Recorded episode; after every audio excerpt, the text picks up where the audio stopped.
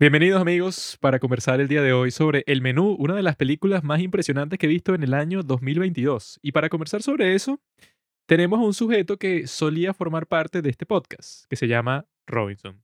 No saludes todavía, no saludes. Para que se hagan la imagen de Robinson, ¿verdad? Para los que no lo conocen, como este es un podcast de audio, entonces eh, los tengo que describir. Robinson es como si en un experimento hubieran tratado de convertir un perro en un ser humano, ¿no? Pero cuando lo estaban haciendo, en la máquina se metió una rata.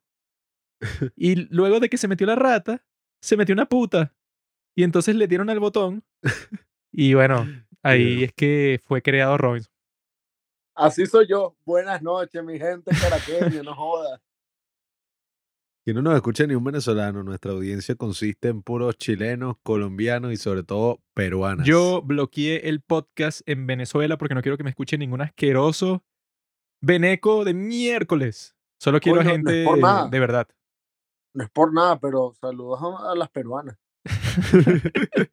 Las peruanas, coño, tienen lo lo suyo. suyo. Tienen así como Sí, que vale, esa yo genética. Ujú. yo conocí aquí una jeva peruana, marico, y yo dije, ah, no, Carlos también tuvo su peruana. Aquí todo el mundo, las peruanas bien sabidas. Esa se no, la comparten, ¿no? Entre todos allá en, Nue- en Nueva York. Bueno, es que No, eso. sí, yo estaba en un grupo de amigos, marico, todo el mundo estaba hablando de su experiencia con una peruana y resultó que la, era la Era la misma. Coño, qué coincidencia. No, eso que este chamo, ¿verdad? Como es un pendejo, el tipo decidió dejar Caracas, o sea, que es la mejor ciudad de todo el mundo, para irse a Nueva York. O sea, que es un cuchitril todo feo ahí, que tienen un clima de porquería, que los tipos están que si todo el año, bueno, o muriéndose de calor o muriéndose de frío. Mientras yo estoy aquí en mi palacio tropical, bueno, eso pues, o sea que yo, yo no uso suéter, no tengo que preocuparme de ningún evento climático, yo vivo mi vida eso al 100%. Y este tipo dejó el podcast para irse a vivir en ese chiquero satanista de los Estados Unidos. Eso es lo que viene, compadre. La migración climática. No, es que ya el Yo clima es creo que la mejor, me gente voy se va a país. empezar a mudar. No, ni compadre. por situación política, ni por situación económica, sino por el clima. Ahí es que va a ser sabroso para mí mientras todos los maricones que se fueron para todas las partes del mundo ahí llorando a unos climas terribles, no sé, que si en Chile. Mientras tanto yo estoy aquí en mi trono y cuando todos se devuelvan yo voy a haber construido un muro de 100 metros en la frontera. Para ver eso, pues, ¿quién los va a aceptar ahora? Yo prefiero tener miedo antes de salir de la casa por el frío que por los malandros. Qué malandro, weón, estás inventando. Eso ya se El malandro eres tú. Desde que tú te fuiste, ya la gente va tranquila por la calle. Sí, he visto que Venezuela ha mejorado. Miren, les voy a ser sincero, los primeros meses de haber llegado a Estados Unidos, los primeros seis meses, yo decía, verga, ahí sí la gente sí es estúpida y que ahí sí Venezuela está mejorando, me da como arrechera que la gente estuviera feliz allá.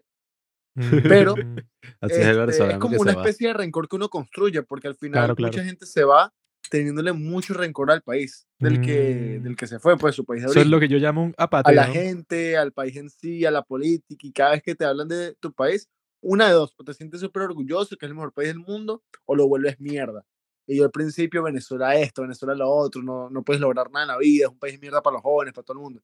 Y hasta Carlos me dijo, marico, no le está mal de Venezuela, y yo que es verdad, marico, y empecé a ver las cosas de diferente manera, y es que en todas partes, en Venezuela puede que más, pero en todas partes hay miseria, weón, y en todas partes hay gente rica, y en todas partes hay gente Mm. corrupta, en todas partes hay gente que la está pasando muy bien, Por fin te y diste gente que cuenta. la está pasando muy, muy mal, ¿entiendes? Entonces, coño, yo no me voy a poner cínico, marico, de que se hace un concierto, o que abrieron un sitio nuevo, un restaurante, y que malditas mierdas, seguro lo abrieron con la plata del pueblo. Por fin te diste cuenta, camarada. Entonces nosotros lo esperamos aquí en las costas, en las playas. O sea, eso te devuelves en tu barco para que no tengas que pagar un pasaje de avión bastante caro, sino que te devuelves en una balsa, compadre. Y yo te Miren, guío este aquí a, la luz. El gran plan, Este es mi misión plan. vuelta a la patria. Misión Aquí- Robinson. El día de hoy tenemos al frente una de las mejores películas de todo el año, la cual yo vi en el preestreno porque soy alguien importante. Eh, hace, ¿qué? Una semana vimos esta gran película que me dejó anonadado. Tenía tiempo sin sentirme así en el cine, porque uno tiene que ver las películas en el cine, amigo. Si no ves las películas en el cine, eres un fracaso de persona y deberías cometer adulterio. Que si no, no es Eh, cine. Claro. Deberías cometer adulterio. Sí, no dije lo otro porque creo que tenemos a personas sensibles en la audiencia. Se pueden suicidar si yo lo... Exacto. Embrujado. Cometer pedofilia. Entonces, yo estaba viendo esta película y eso, pues yo no sabía nada. No tiene sentido. Yo no vi tráiler. Ya, Yo... ya, aquí un paréntesis. Yo creo que todo el mundo ha tenido pensamientos pedófilos en algún punto de su vida, ¿no? Claro, claro. Yo no vi tráiler, no vi nada, ¿no? Eh, yo solo sabía que salía Anja Taylor-Joy y que salía este gran tipo, este que no sé cómo se llama. ¿Cómo se llama? Ralph Fiennes. Rafine. Ralph Fiennes. Rafine es un tipo, bueno, es un gran actor, ¿no? Entonces, yo la comencé a ver así, Rafine. eso, sin ninguna expectativa. Y de verdad les tengo que confesar que me encantó totalmente. O sea, hizo que mi corazón se moviera de un lado a otro de mi pecho mientras la veía. Y eso tiene esa estructura narrativa de una obra de teatro para la gente como yo, eso pues que se la pasa en un teatro. Cuando ves una película así, tú dices y que no, claro, esto es lo que a mí me gusta. Esto es como que tiene a todos los actores metidos en la misma sala durante toda la película y los están torturando, pero ellos no saben que los están torturando y poco a poco se dan dando cuenta y cuando se dan cuenta ya es muy tarde porque han hecho todo el plan para asesinarlos a todos y yo les dije a Pablo cuando estaba comenzando y que bueno, esto tiene pinta de que al final será y que no, todo esto es una cuestión de sacrificio humano, todos ustedes los vamos a matar porque hay una parte que se ponen a describir la cocina, eso puede, o pero con unos términos, con una cosa así toda forzada, exagerada y que no, bueno, el chef es el tipo que hace arte, pero con los elementos de la vida, con el agua, con la tierra, con el fuego, el tipo eso, es como si fuera Dios. Y qué, qué show. Entonces yo lo que pensé que iba a pasar era que no, bueno, que les van a dar este gran menú con un show y tal, y al final les van a decir algo así que no, mira, yo les puse esta comida perfectamente diseñada para cada uno de ustedes para que al final, como toda esa comida va a ser filtrada por su cuerpo, entonces, bueno, no sé, como que nos los vamos a comer ustedes. Porque eso, como pasó esa comida suculenta por su cuerpo, entonces su carne debe saber mejor. Eso, pues yo pensé que iba a pasar algo así porque ya desde el principio te crean una atmósfera así en donde eso ya tú estás sintiendo que hay algo sospechoso. Porque la película no va a ser sobre unos tipos comiendo unos platos y ya, sino que eso puede, o sea, como que te dan cierto indicio así, o sea, que te dan mm, comentarios y que no, bueno, como que hay una sola salida de esta isla, porque eso, el, el bote viene en la mañana, entonces nosotros estamos como que atrapados aquí todo este tiempo, ¿no? Y yo vi en la trivia de IMDB que eso, pues, y que para el tipo que escribió este guion, el tipo se inspiró para hacer la película porque el tipo, bueno, no sé en qué contexto estaba, pero y que fue para una isla privada en Noruega en donde le iban a hacer eso, pues que es una función del chef más famoso de todo el mundo. Entonces él pensó, cuando estaba yendo en bote para esa isla, y que, ah, mira, pero estos tipos, eso pues, eh, si ellos quisieran, pudieran encerrarnos aquí a nosotros y bueno, y hacer con nosotros lo que quisieran, ¿no? Entonces el y- tipo y comenzó a que- pensar y así surgió esa idea. Supuestamente él dijo como que no los dejaban ir antes de que el tipo preparara la comida o le sirviera la comida. Sí. Y el tipo dijo como que bueno, ajá. Y como es eso, Imagínate esto en otro nivel. Y bueno, es que todos ustedes tienen un gran problema. Y es que ustedes vieron la película. Y esta tú, Robinson, película, Las partes en que no hables, mutea el micrófono y cuando hables lo desmuteas porque se escucha una cosa ahí de fondo. esta película no es para verse, es para degustarse. Mm, Entonces, claro, todos ustedes la vieron y ya, en cambio yo la analicé. Hay grandes, grandes alegorías alrededor de toda esta película. Pablo la vio dos veces. Él fue primero conmigo en el preestreno y luego la vio con una fémina. Lo cual quiere decir que él contaminó su experiencia Mm. cinematográfica porque obviamente la segunda vez que la vio, no la vio. Así es como dicen en, en Drake y Josh. Querí que quieres entrar al cine conmigo y que no, pero no me gusta esa película y que no es para ver la película. Y que, oh, sí. Uh, Y que, "Uh". En la misma película, el chef y que no coman, no traguen, saboreen, sientan cada sabor, cada ingrediente hecho con estas manos. Eso es lo que yo le digo a, a todas las mujeres con las que he estado. Cuando les muestras tu pequeño amigo. Sí. No mames, saborea. No Sobre- mames. Se volvió mexicano de un día para otro. Hay grandes alegorías alrededor de esta película. 12 personas Mm, Ajá. 12 apóstoles en la última cena. ¿Dónde hemos visto eso antes? La, y, ¿Por qué no se llama la última cena? no? Eso de, de el menú. Ah, Sí, ajá, la- Ay, me- Claro. un nombre bastante sutil, ¿no? La última cena. Esta película, yo sí había visto el tráiler, lastimosamente el tráiler te spoilea más o menos todo lo que va a pasar, Ah, qué tonto. porque, ajá, o sea, ya más o menos te dice. Pero, oye, es bien interesante, ¿no? La película me gustó muchísimo verla dos veces, verla en el cine, que es como todas las películas deberían verse. Que no la viste dos veces. La viste una y en la segunda cometiste adulterio. Maldito de Qatar, catariense. Esa palabra es chistosa porque es que adulterio. O sea, eres un adulto. O sea, la acción de ser adulto es engañar a tu esposa. El- Adulterio. El trago está adulterado. Es raro, o sea, ¿qué tiene que ver ser adulto con cometer eso? No entiendo. Bebé, está descubriendo las palabras. Eh, No la estoy descubriendo, pendejo, la estoy analizando. Ya. Pendejo. Aquí, Pendejo. esto, esto, esto es muy personal, ¿no? No, no. Ya desde el principio, sin, sin, sin, sin dejarte intimidar porque la película ya sea de suspenso, ya te pone tenso. ¿Por qué? Porque desde lo personal, yo me siento muy inseguro cada vez que voy a un sitio elegante. Porque yo no Mm, soy elegante. Claro. Tú eres, trabajas sea, en el área de servicios. Tantas cosas, marico, tantas cosas en el menú y todo el ambiente es como que, bueno, estoy llegando a este sitio desconocido para mí en el que pocas veces me desenvuelvo. Ah, bueno, es que dicen Entonces que los restaurantes de ese tipo no ponen el precio en el menú porque asumen que todos los que van no les importa el precio. Entonces, si tú no eres ese tipo de gente y vas para el restaurante y no está el precio en el menú, bueno, estás jodido porque los precios deben ser que si 300 dólares por plato. Sí, o sea, es que ya de por sí todo sería bizarro si no pasara nada bizarro en la película. O sea, un grupo de personas hipermillonarias, marico, que van a una isla solo para recibir una comida, eso ya es bizarro, weón. O Bueno, sea, y yo voy para el puto McDonald's, weón. desde el principio ya tú te das cuenta como te... Sí, o sea, todos los elementos y toda la cosa que te va mostrando la gente. Yo ya estaba como que, ah, bueno, aquí va a pasar una vaina claramente, aunque bueno, ya había visto el tráiler, pero yo dije, aquí va a pasar algo porque tú ves los distintos grupos y es como la vaina estereotípica y que la que es la Sí. crítica así de comida, los bros millonarios así que seguro son unos estafadores. Sí, lo- los dudes. Ajá, o sea, el actor así de mierdero, pues, que ya está haciendo puras vainas así, más allá de sus mejores días.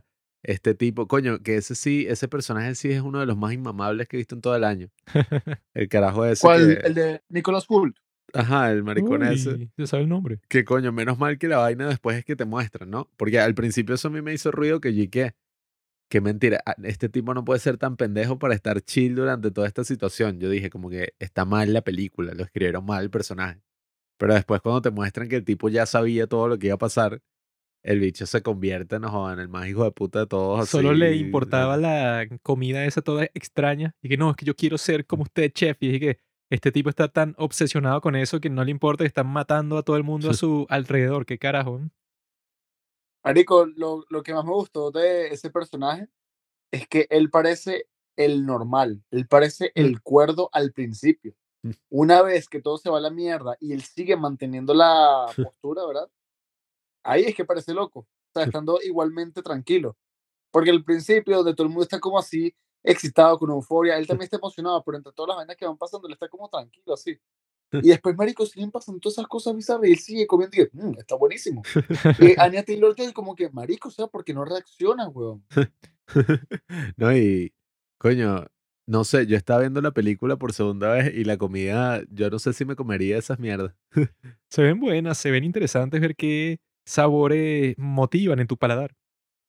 De que me lo como, me lo como, pero eso, o sea, sí, por alguna razón de la vida alguien me lo regaló, qué sé yo, o sea, una noche paga, pero que yo pague por eso. La esa, hamburguesa. esa Anya Taylor Joy no respetó al chef, porque el tipo le estaba dando eso, lo mejor de su arte. Te estoy dando estos platos que son los que he diseñado con todo el cariño del mundo y la tipa no se los estaba comiendo. O sea, ¿qué le pasa?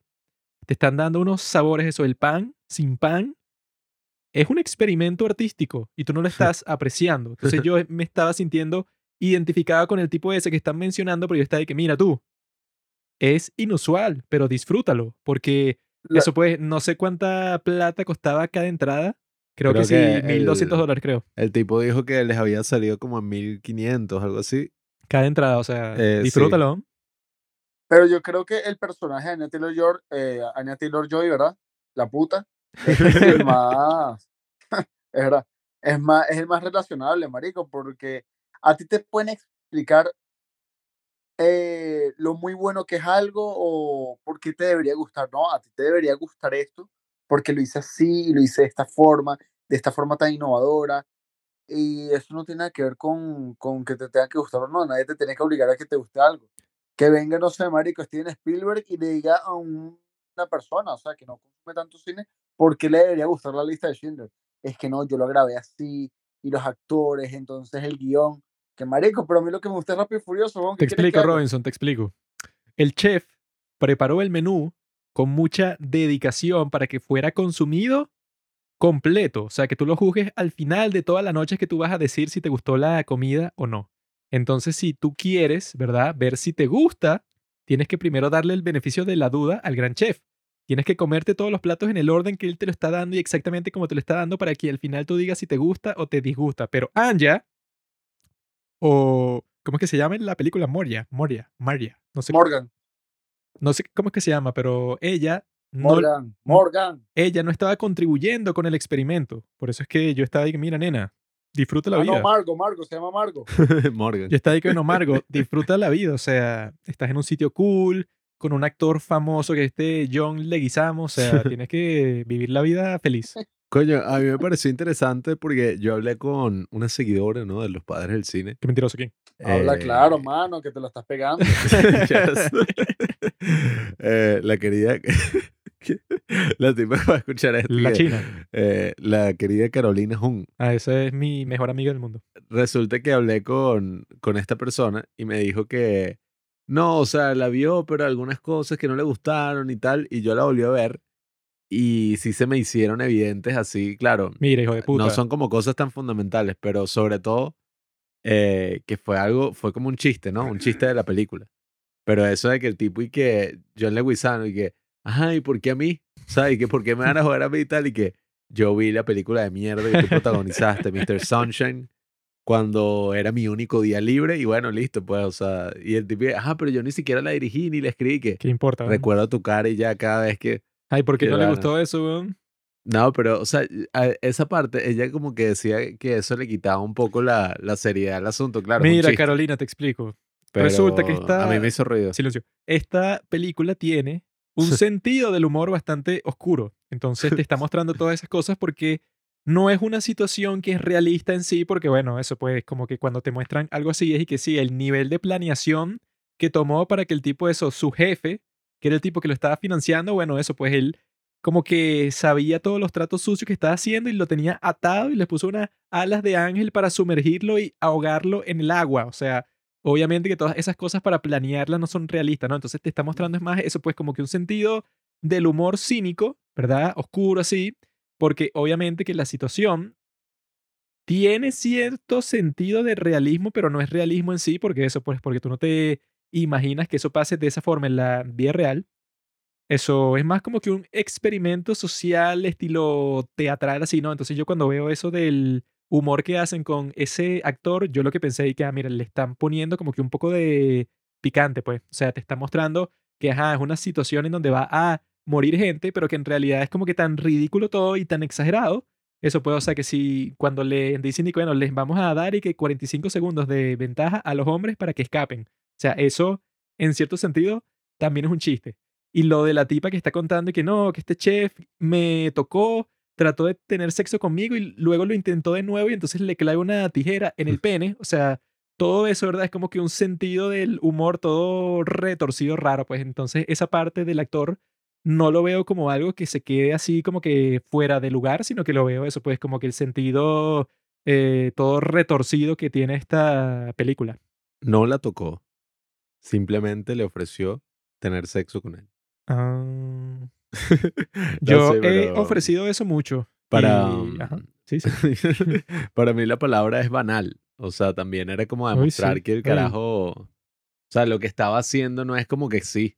Un gran acto así de vamos a castigar a los ricos, no sé qué vaina, sino que el bicho también era un mamagüeo. No, eso pues, o sea, que él al principio cuando te da como que sus discursitos así, él te está tratando de justificar algo que eso pues, o sea, que en el transcurso de la cuestión tú ves que es absurdo, pues, o sea, que si con lo del actor y todo, y que no, eso que le dice a la acompañante del actor, y que no, y que tú fuiste para cuál universidad, y que para Brown, y que con student loans, y que no, no, eso pues a mí me lo pagaron completo. Entonces, o sea, le dice que, bueno, vas a morir esta noche. Sí. O sea, es así como que, bueno, súper banal, porque el tipo no es que lo está haciendo por una razón muy profunda del mundo, sino que él está ahí que, bueno, yo simplemente, eso pues, o sea, que si el, el resumen de todo su motivo, por lo cual lo hace un villano así como que eso, malvado, pero en un sentido así que tú dices y que no, pero este tipo, eso pues, o sea, no tiene una razón muy fuerte, sino que él como que eso, mentalmente, como que se quebró.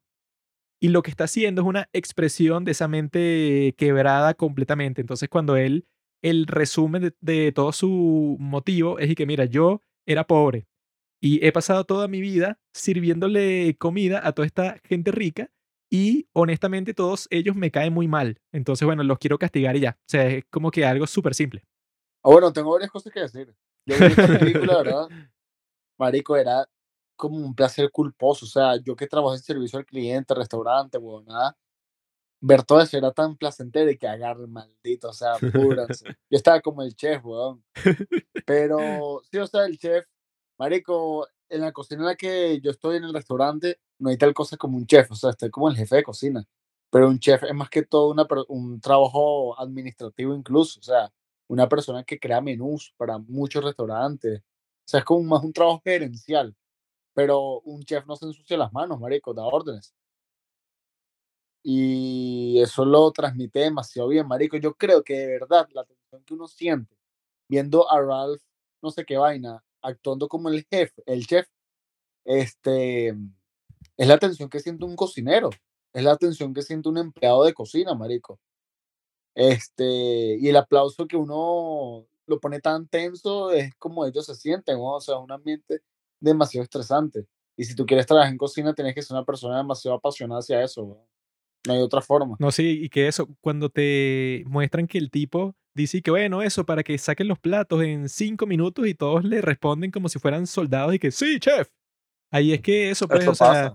Es fino como van construyendo eso porque llega un punto así de quiebre, pienso yo, de la historia en sí, que es cuando uno de los tipos que trabaja para él dicen y que no, este es el plato de fulano, ¿no? Y el tipo eso, como que el chef le insulta, o sea, que sí, enfrente de todos, así que mira, este tipo es alguien que quiso ser como yo, pero nunca lo va a lograr porque no tiene talento y no se sabe esforzar No. y, y no tiene práctica, no más- tiene nada. Lo mejor de todo de esa escena es que empieza halagándolo. Ajá, ajá. Y uno que, ah, qué, qué tierno. Así O sea, que este es uno de mis mejores aprendices y este tipo, este tipo de mierda tiene un buen corazón. O sea, mira, sacó a relucir a su mejor cocinero y que, mira, él es un joven prodigio, él fue a sí. escuela, él es muy talentoso, muy inteligente. Pero a pesar de todo eso, nunca será grandioso. Y así, No, y marico, el actor ese, estaba cagado en la risa, weón, porque yo dije, este es Juan que hablándole a Juan Pablo. este Yes. hombre quisiera ser como yo algún día y tal.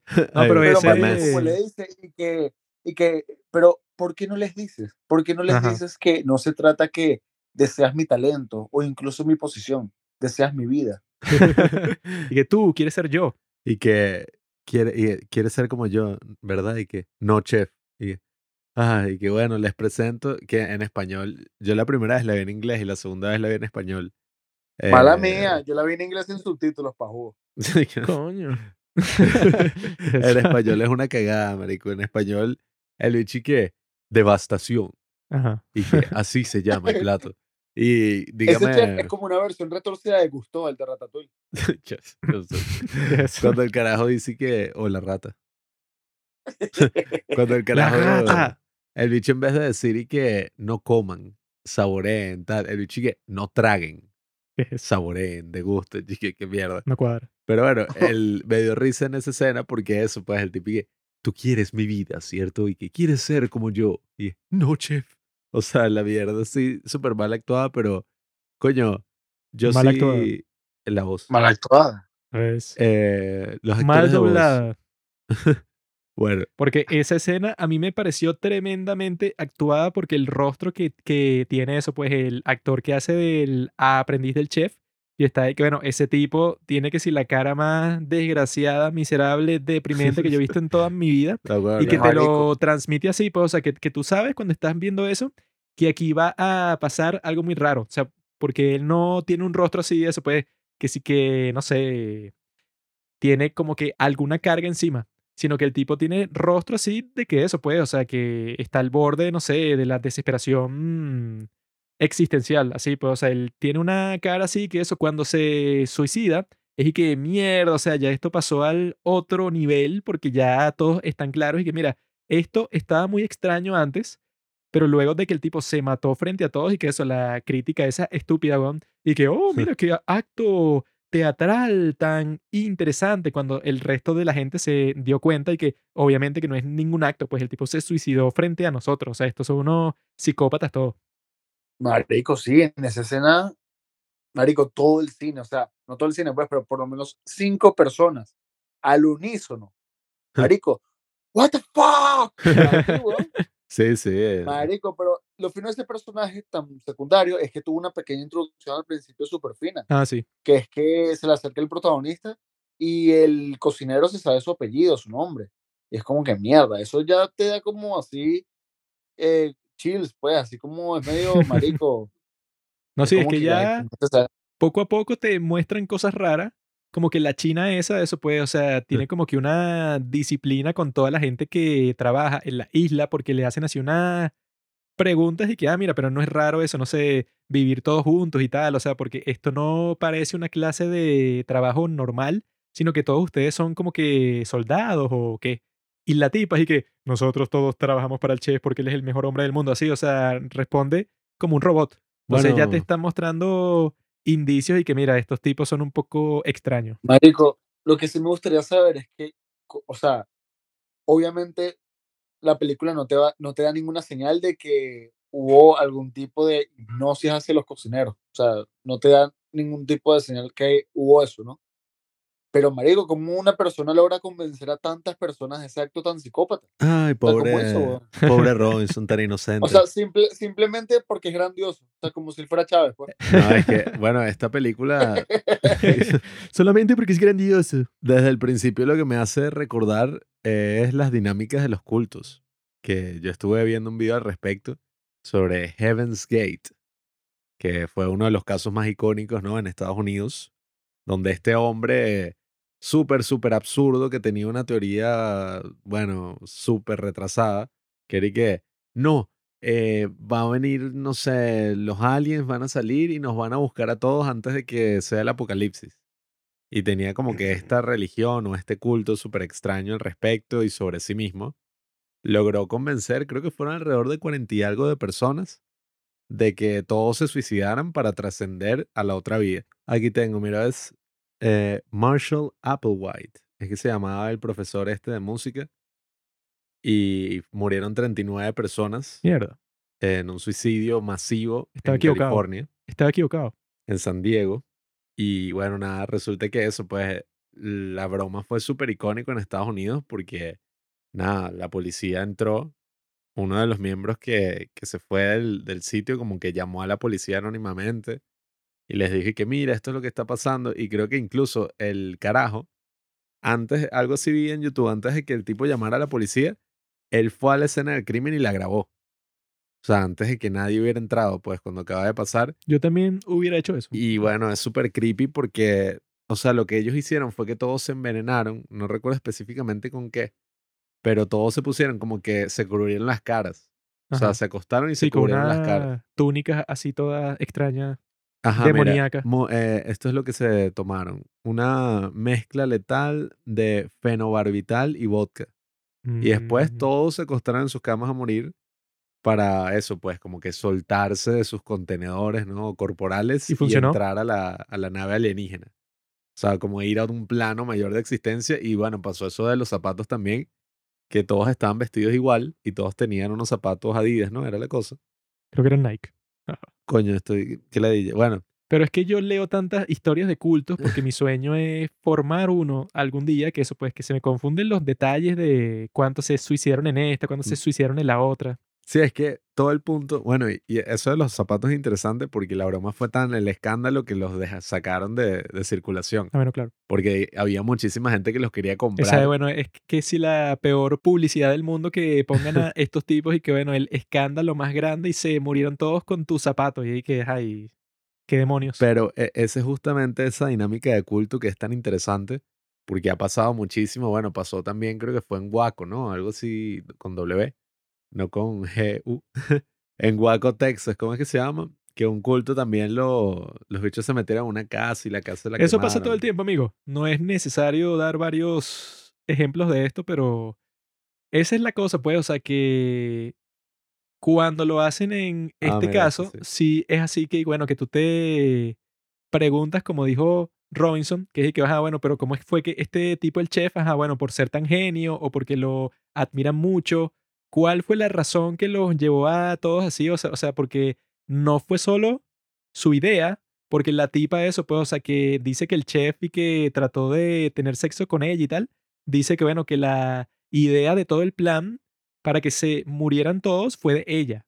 Entonces fue más que eso, pues, o sea, que no sé cómo los tipos entraron como que en ese ánimo de que, bueno, que ya queremos terminar nuestras vidas y lo hicieron, pero eso, pues, eh, estos tipos son mucho más creativos que los de Heaven's Gate, porque los de Heaven's Gate fue, bueno, que si la clásica de que se toman un veneno todos, pero en esta, eso pues lo que pasa al final, que es así que eso, los rodean de malvadiscos y con chocolate y tal, eso pues para que se derritan todos juntos y entonces el enfermo del chef lanza el fuego, sí, o sea, para ser el primero que se quema con toda la gente y explota, o sea, todo eso es mucho más entretenido que lo de Heaven's Gate, que no hicieron nada así como que tan espectacular. Hoy en día todo el mundo está al borde de ser parte de un culto, con la soledad que siente la población, ¿verdad? Y con los traumas acumulados que tiene cada persona, si alguien viene, te ofrece y ves la posibilidad de pertenecer a algo, a un grupo, marico, es muy tentador. Acabas de O sea, describir a Donald Trump. Donald Trump es un jefe de un culto, Un culto de la el personalidad. culto del cap- capitalismo extremo. Culto al capitalismo. El ¿Qué culto al tienes en dinero. contra del capitalismo? El culto al dinero, el culto al sexo. Andrew Tate. Real talk. Andrew Tate, El dinero es una droga. Pero eso, pues, o sea, yo en esta, yo creo que la parte más cool de todas, ¿verdad? Es eso cuando, cuando eso, pues, o sea, cuando los clientes ya se dieron cuenta de, de que toda la cuestión, bueno, que no es una farsa teatral ni nada, sino que están metidos, bueno, eso, pues, en una fantasía de un psicópata, que yo creo que eso es lo que pasa, bueno, eso que ya no hay vuelta atrás, cuando meten al jefe y lo matan en frente a todos. O sea, porque eso, antes de eso fue que le cortaron el dedo al otro viejo que se quería ir, o sea, que es raro, pero muchos del grupo seguían pensando que, ah, mira, está extraño, pero tampoco es que los tipos, bueno, no sé, son unos mega locos. Y que eso, pues, que le, que le dan esas tortillas de taco al grupo de los Tech Bros y ven que son así que si las partes del contrato en donde los tipos eso tienen un- una, una cuenta ilícita.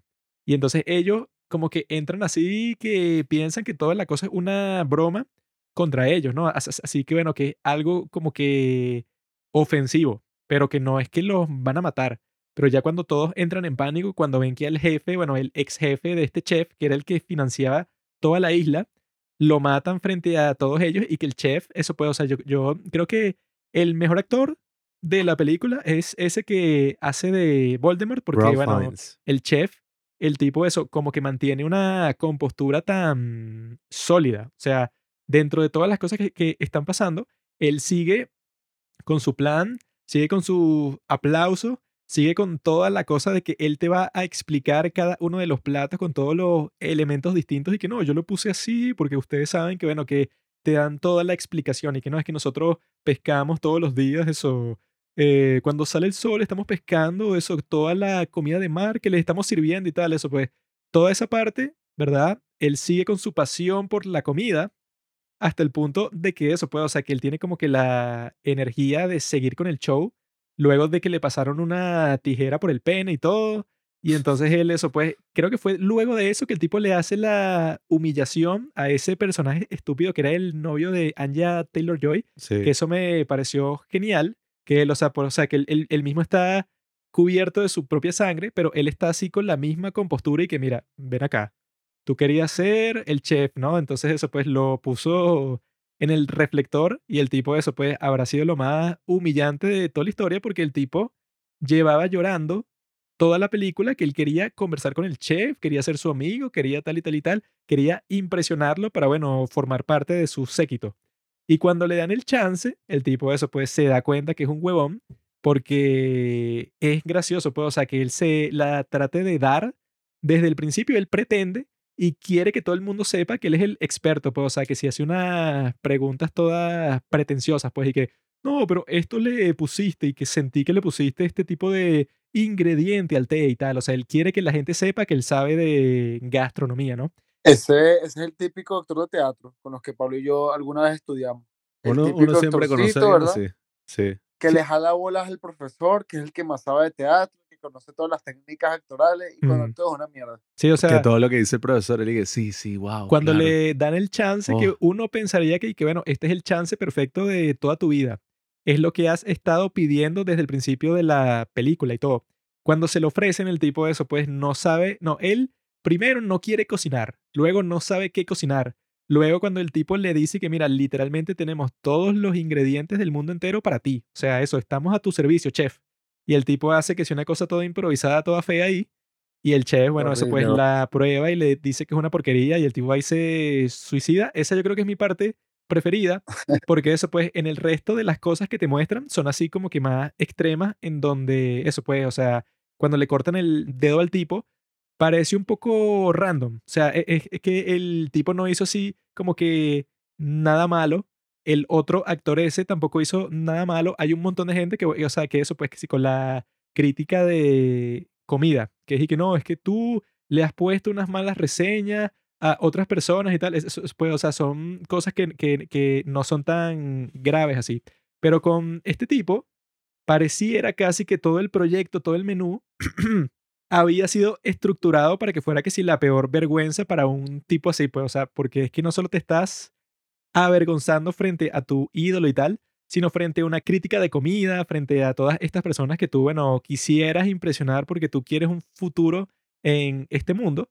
Y es chistoso eso, pues, o sea, que el tipo le dijeron antes de la comida, o sea, fue el único que sabía que la cosa era un sacrificio humano y el idiota fue de todas maneras y eso puede, o sea, muy feliz, eso puede, o sea, como que muy apasionado por toda la cosa. O sea, ese es el personaje más patético de todo y es muy chistoso, pues, o sea, porque es que, bueno, uno quizás ves a otras personas, eso pues, no sé, que se apasionan tanto así que si por un deporte o por la música o por el cine, eso pues, no, no sé, como que aficiones que son un poco más comunes y populares, pero en el caso de él es cocinar. Entonces es muy raro que alguien así es y que no, pero es que él es un fanático 100% de la cocina. Es muy raro. Hay mucha gente así que le encanta Hell's Kitchen, que le encanta eso por todas las pasiones, pero yo creo que el tema principal de toda la película es el tema de la desensibilización. Cuando, como dice el chef, ya estás haciendo algo y, y lo estás haciendo ya como por puro trabajo y termina convirtiéndose ya en una carga completa que consume toda tu vida. Y el tipo obviamente ya no disfrutaba en lo absoluto lo que hacía. Entonces yo creo que mm, los tres momentos fundamentales de toda la película sería, bueno, y, y las mejores escenas, diría yo, es el primer shock, ¿no? Cuando se suicida este carajo, se elimina a sí mismo del plano, sale del chat. Cuando el chef este hace eso, todos dicen como, mierda, marico. O sea, toda la audiencia grita y uno mismo dice como que, mierda, yo sabía que ¡Ey, había algo mal aquí. mano, ¿qué pasó ahí? Algo malo ¿Qué estaba pasando acá, vaina, pero ese es lo que llaman así en, en todo esto de la teoría de las historias y todo, como que el punto de no retorno. O sea, que es literalmente un acto que ocurre donde ya, bueno, o sea, sí, o sea, ya después de que pasó eso, ya no es y que, ah, bueno, ahora volvemos a, la normalidad, listo, fue un chiste, o sea, ya ahí se jodieron todos. El segundo punto más importante así en la trama es cuando ocurre este momento que muchas personas así, en, yo no he leído ninguno de estos libros, pero estas vainas de teoría del guion y tal, dicen que, eh, el fin del segundo acto es literalmente cuando ocurre algo, cuando hay un momento en que ya es como que, bueno, listo, o sea, ya los personajes es imposible que salgan de acá. O sea, pasó algo tan fuerte, no sé, se murió el papá del protagonista o el protagonista tuvo una mega pérdida o pasó una mierda loquísima, el plan no funcionó y tú dices, y bueno, ya listo, se jodieron, ya no sé cómo puede continuar la película.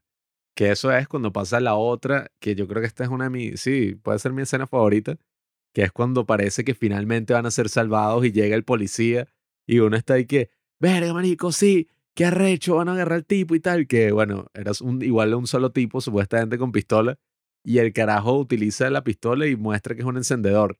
Que yo cuando la vi por primera vez, dije, ¿qué coño? que le va a disparar a la vela? Eh, o sea, no se me pasaba por la cabeza que ese dicho era, no sé, o sea, Un actor. Un actor ahí o todos estaban involucrados en la mierda. Era un cocinero. Sí, o sea que. Y el bicho dijo lo de Mr. Sunshine y todo para trolear, pues. Sí, sí. Y que, ay, yo soy muy fan tuyo y eso, mi película preferida de las que has hecho es la que odia el chef. Sí, o sea, ese es el segundo momento fundamental. Y el tercero, bueno, es con el que finalmente vemos la resolución de la película. Como que qué es lo que hace la protagonista para escapar de la muerte. Anya Taylor Joy se quería comer una hamburguesa mientras yo me la quiero comer a ella. Dígalo.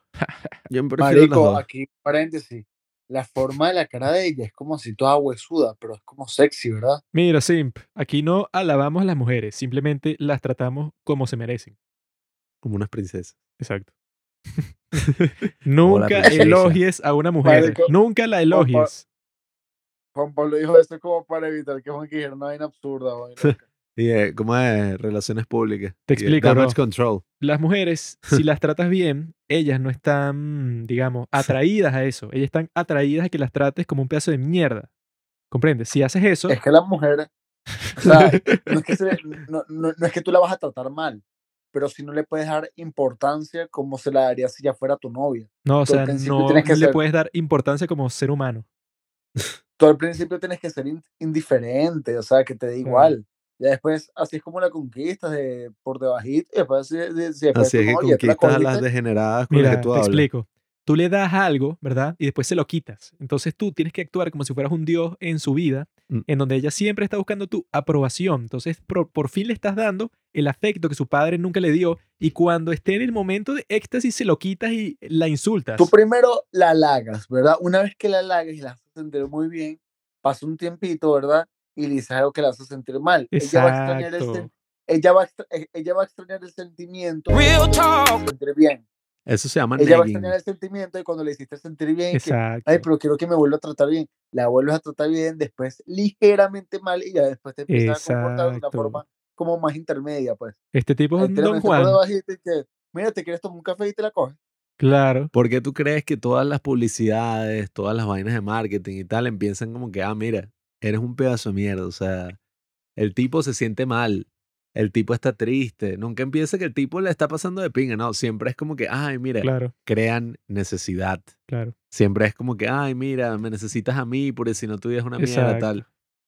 Si tú Marico, no lo creas que sí me he dado necesidad, cuenta, lo que sí me he dado cuenta, esto no pasa, Sí, esto no pasa mucho la con las comida, mujeres la pasa con- La mujer busca al que le gusta y juega con el que la busca. Oh. ¿Qué? Eso es así, weón. Y la Yo lo, lo vi en un reel y es verdad. Es que la mujer busca, o sea, es que la mujer busca. esto es una vaina de inconscientemente, marico, lo que la mujer busca es sentirse protegida Claro. y siempre va a buscar el mejor postor. Por ejemplo, marico, a Casa Fortuna mujer, puta no sucia. Mira, mira, yo, yo pienso, ¿verdad? Que en, gene- en general, no todas, pero en general, a Claro. una mujer le gusta un hombre alto, primero por lo superficial, pero segundo, inconscientemente la mujer está hecha para dar vida. Entonces, ¿cómo tú, verdad, vas a crear, vas a tener hijos sanos, altos, si estás con un ser bajito? ser bajito. Short King. Ay, coño. Me llegaron los flashbacks de Vietnam. Las mujeres con enanismo tienen su atractivo. Mientras más chiquita, más rica tienen como una carne, ¿verdad? Tiene así como que una forma corporal bastante única. Por eso es que provoca cargar a una así, te la llevas para tu casa y listo. Siempre andan, no, la mujer es gorda, la mujer es Pero lo- flaca. lo que pasa Yo me es que chupo mi hueso y me como mi masa. Escuche, escuche. Falta de respeto. Eso también lo- era horrible. Me chopa mi hueso. Yo pienso, mira, sexo es sexo. Yo pienso que después de una noche de sexo, al día siguiente, claro. tú vas a olvidar que tuviste sexo con una enana y cuando la veas te vas como que a asustar de repente y después como, ah, ¿verdad? Tú te casaste con una. Ay, qué rica esa enana. Y que- Mira, muchachos, ya tengo los papeles. ¿Qué coño? Me foto de la que- Joaquín reacciona así. Manda eso y me da una vaina porque casi me muero de la risa. weón. Una enana negra. Peor todavía, lo peor de los dos mundos.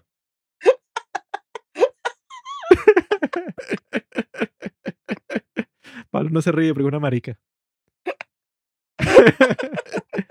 Ajá, entonces, ¿cuál era la tercera escena, maricón? Oye, vete la mierda. ¿Qué es esta vaina? Oh, la, bueno, y la escena que más me gustó y que más me puso tenso fue cuando el muchacho estaba cocinando, marico, el, el, el protagonista, y no sé qué coño le dijo el chef, que uno nunca sabe qué le dijo, o sea, le dijo algo que, Le susurró que- y que mira, anda a suicidarte, inútil. Sí, o sea, algo le habrá dicho que eres tan malo que ni siquiera merece, no sé, ¿qué le habrá dicho? Yo una vez le, su- le susurré algo así a Pablo Le suicidé. luego de un capítulo del podcast y no se suicidó, weón. Para el final yo pensé que Anya Taylor-Joy iba a hacer algo distinto porque ¿Qué co- como es eso? ella fue para la casa del jefe y vio que el jefe tenía esposa e hija, pero nadie sabe dónde está la esposa e hija, yo creí que la tipa le iba a decir algo así que mira, tú te volviste loco porque tu esposa y tu hija no sé si se murieron o te dejaron o qué coño, así que deja tu show, como si esto, eso puede, o sea, porque ese personaje de Voldemort, yo creo que el tipo también se la quería dar de que él era muy complejo, muy intelectual, muy genio, muy el, el, el, el héroe de la gente pobre. Así, o sea, el tipo estaba dándole un significado súper exagerado y súper...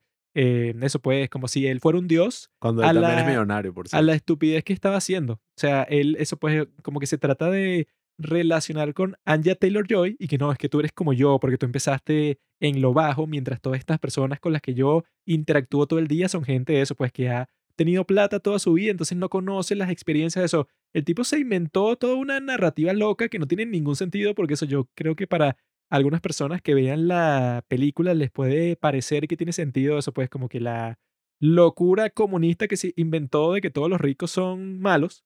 Pero eso, pues es gracioso que el tipo, eso, pues como que se endiosa a sí mismo, o sea, se convierte a sí mismo en un héroe para eso, pues, para que todo lo que está haciendo tiene un simbolismo así, pero como que épico. Cuando en realidad lo que está haciendo es que eso, pues, él se volvió loco por cualquier razón y bueno, se inventó como que la manera más eh, elaborada de hacer lo que pasa en Estados Unidos todo el tiempo, de, de que un tipo va con una pistola a un colegio y mata a un montón de niños y que bueno, eso no tiene como que ninguna complejidad, sino que tú querías hacer eso porque bueno, porque eres un enfermo loco. No, Pero y- este tipo quería dárselas de que él no era un enfermo loco y se inventó todo el plan, eso y que no, el, el, el menú, los platos así súper específicos para todos ustedes y yo los conozco a todos eso, pues él trató de darle un significado a la estupidez que estaba haciendo, que en realidad eso pues e- era, era más como que algo completamente sádico ya. Esa es la crítica también que se hace al arte en general con la película. Porque es como se demuestra. Probablemente este tipo hizo todo eso porque, no sé, la esposa se divorció de él o por su trabajo, o, que- o quizás, no sé, la tipa se murió y el tipo, bueno, Sí. no pudo hacer un coño al respecto, pero estaba trabajando, cualquiera de estas cosas. Y demuestra que al final el conflicto es mucho más básico, pues mucho más esencial.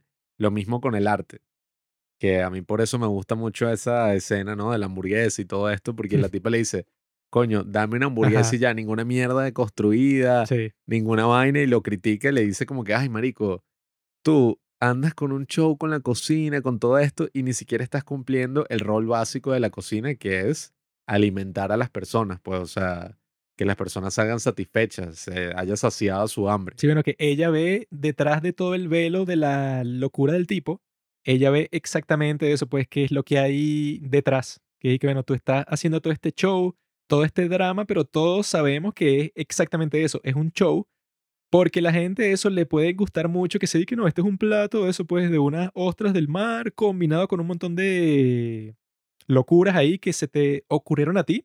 Pero, Una roca. pero en realidad lo que todos quieren es comer algo rico y ya. O sea, entonces no hagas tanto show porque eso, te la quieres dar de que eres así como que el súper intelectual. Que eso es lo, la crítica interesante al arte porque, ajá, muchas veces es como que no, el arte y es una cosa así, Sí. Unas películas todas experimentales que buscan como que deconstruir todo lo que significa hacer cine, eh, hacer lo que sea, ¿no? Eso pasa en todas las artes Ah, y, sí.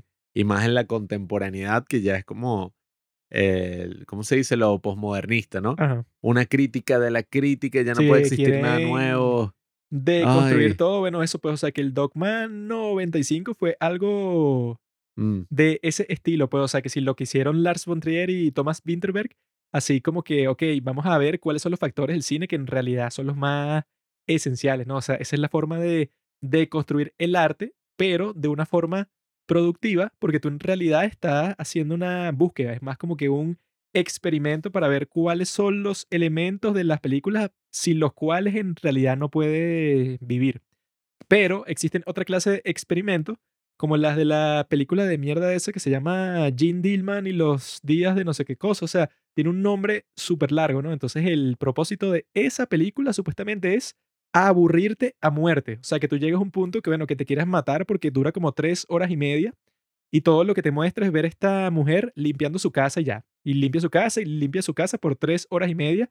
Obviamente cualquier persona que la vea se aburre, pero hasta morir. Entonces es así como que un experimento, pero que en realidad no busca encontrar nada, sino que es y que, mira, hice una película sin nada que entretiene. Entonces, mira, mi conclusión es que hay gente que le gusta entretenerse. O sea, que es así que, bueno, no descubriste nada, pues, o sea, no, no hay nada productivo en esa clase de experimento completamente pretencioso. Películas que al final le quitan la emoción al cine, pues le quitan la razón de ser al, al arte mismo, que yo creo que eso es muy importante siempre, eh, tener claro, ajá, o sea, por qué tú estás haciendo arte en primer lugar, cuál es la función de ese arte, porque es como con el tema culinario, pues en verdad el tipo es un ridículo, Sí. al menos con esa del pan, porque es que, bueno, tú eres un chef, la gente te paga para que tú, nada, o sea, los alimentes, les quites el hambre.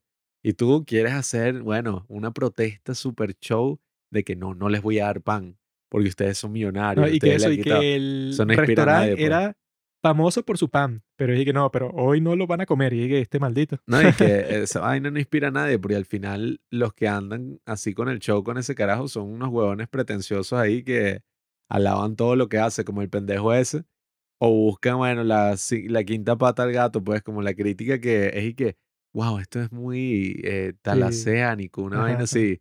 No, y que eso, pues, o sea, que incluso el tipo que era su cliente más regular de todo, cuando le pregunte que, mira, ¿cuál fue el último plato de la última vez que tú viniste? Y el tipo no tiene la menor idea. Y que no, era un pescado y que no, era otro.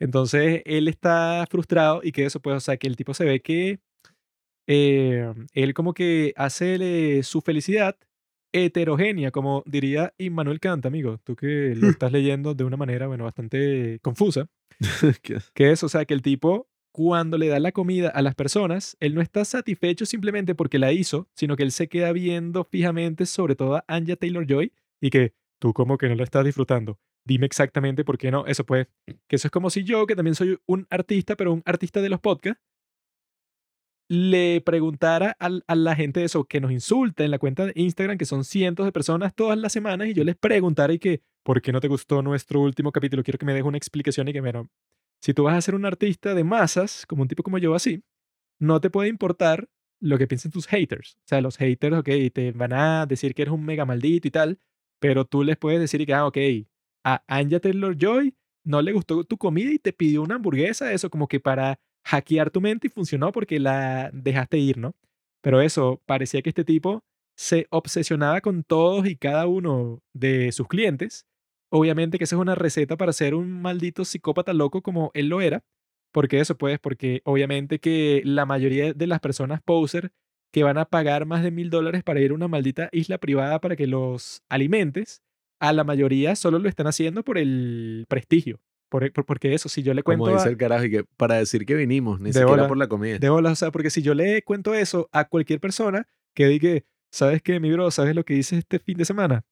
Fui a la isla privada del chef más genial y más extraordinario de todo el mundo. O sea, un tipo mega famoso y me cocinó solo para mí y le tuve que pagar esos dos mil dólares, pero no importa porque tengo los reales. O sea, si tú le cuentas eso a cualquier persona, es que no, mira, eso pues te deja en un estatus social muy alto, pero tú cuando vas para allá, eso pues solo el maldito inútil ese, el novio de Anya Taylor Joy, ese era el único que estaba un show, eso como que en realidad apreciando la comida que le estaban dando, pero una persona de 12 y ese único era un maldito idiota, pues entonces ese chef se habrá dado cuenta y que bueno, me, me, me en un negocio bastante estúpido porque en realidad a casi nadie, que si eso, pues a una persona de 12 le importa la cosa de eso, pues súper pretenciosa, exagerada, dramática que- estoy haciendo cuando la mayoría del mundo simplemente quiere comer algo que sepa bien y ya. Sí, y que al final es como un final feliz, ¿no? Dentro de todo, dentro de la muerte. Porque es como que, bueno, en sus últimos momentos recuperó su amor por la cocina, haciendo una hamburguesa. Entonces. es Hizo feliz a su mamá. Eh, exacto, bueno. Así, ¿no? Y ese factor que raro que está la mamá ahí tomando vino frente a todos los demás y, y él cuenta la historia y que no, que mi padre iba a matar a mi madre y yo solamente lo apuñalé que si la pierna cuando lo tenía que haber matado de una y todos están y que, Sí, todavía. y que ok, Marico. porque eso fue Sí, antes sí, sí. de que se explotara toda la locura y todo el mundo estaba y que bueno, este tipo que es medio rarito, ¿qué está pasando? La gente que, ay, qué humor tan negro tiene este carajo y vaina. Y, coño, yo creo que eso, pues, o sea, la película sí tiene sus temas así profundos, sus temas de comedia, todo, pero sobre todo para irnos a lo esencial y dejarnos de tanto show de, de esta comida construida de mierda y comernos la hamburguesa. Mm. Yo creo que la película, coño, es una experiencia cinematográfica, pues, o sea, sencilla, contenida, pero te hace sentir, hace que te tenses, hace que estés Sí. súper involucrado en la película. Y no es una vaina que, coño, o eso así súper sobreestimulante que están pasando mil mierdas, o es una película que, coño, tú la estás viendo y tú ya sabes exactamente todo lo que va a pasar después de los primeros cinco minutos porque dices, ah, bueno, esta es una de esas películas.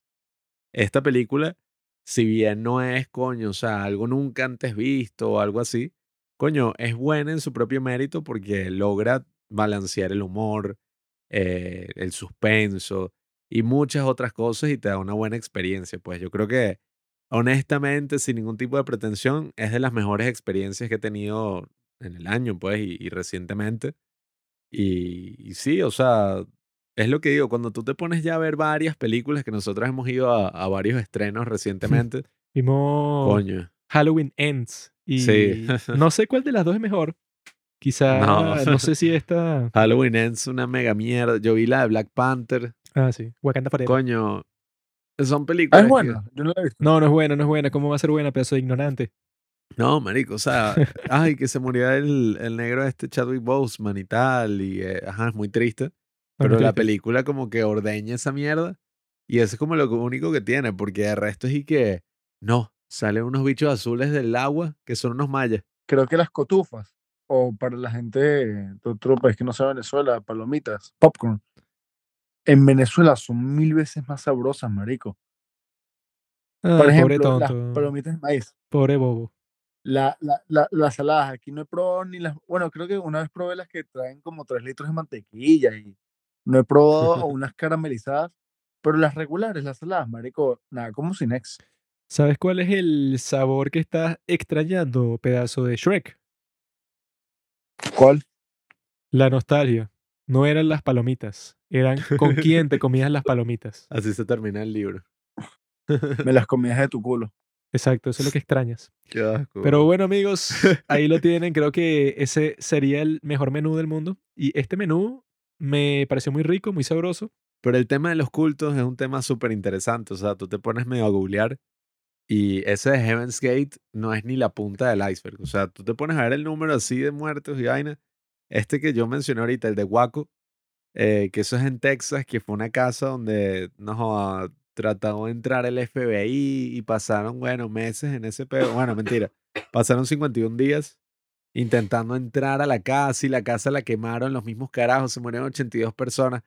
Vainas desde eso hasta lo que pasó en Jonestown, que como que todo el mundo lo sabe, y ahí viene la frase drink the Kool-Aid, eh, tómate el Kool-Aid, que murieron, se suicidaron 918 personas, o sea, imagínate. ¿Qué tal si no te pones a googlear, sino que lees los libros y las historias acerca de ¿Qué todas tal estas si grandes vives la vida masacres? ya, qué no vives la maldita vida que Dios te dio?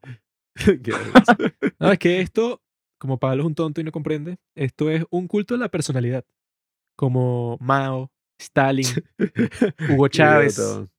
Donald Trump, toda esa gente entra en el mismo grupo. Marico, Tienen una Chávez personalidad-. Sí. Tienen una personalidad tan inmensa, tan gigante como yo, que tienen el poder de inspirar un amor en la gente que ni siquiera podrían tener por sí mismos o por su madre o por su esposa. O sea, es más grande y todo. Entonces Yo están dispuestos a hacer todo lo que tú quieras. Yo no creo en la personalidad. Yo creo en que Yo voy repartiendo, yo voy repartiendo amor en forma de ser. yo veo las películas que saca Ryan Gosling y baso mi personalidad en base a eso. Pero bueno, amigos, ya saben, tienen que apreciar, tienen que saborear. No dejen que la gente les diga que tienen que simplemente pasar su tiempo aquí en la tierra, así como si nada, que todo pase rápido, que todo se termine. No. Tienen que vivir así conscientemente, disfrutar la vida y eso sí, un chef como este tipo, que es un genio, les ofreces el trabajo de su vida, no lo desprecien como hace Anya Taylor-Joy, sino que saboreenlo como hace el novio de Anya Taylor-Joy y yo creo que de esa manera serán mucho más felices en su vida.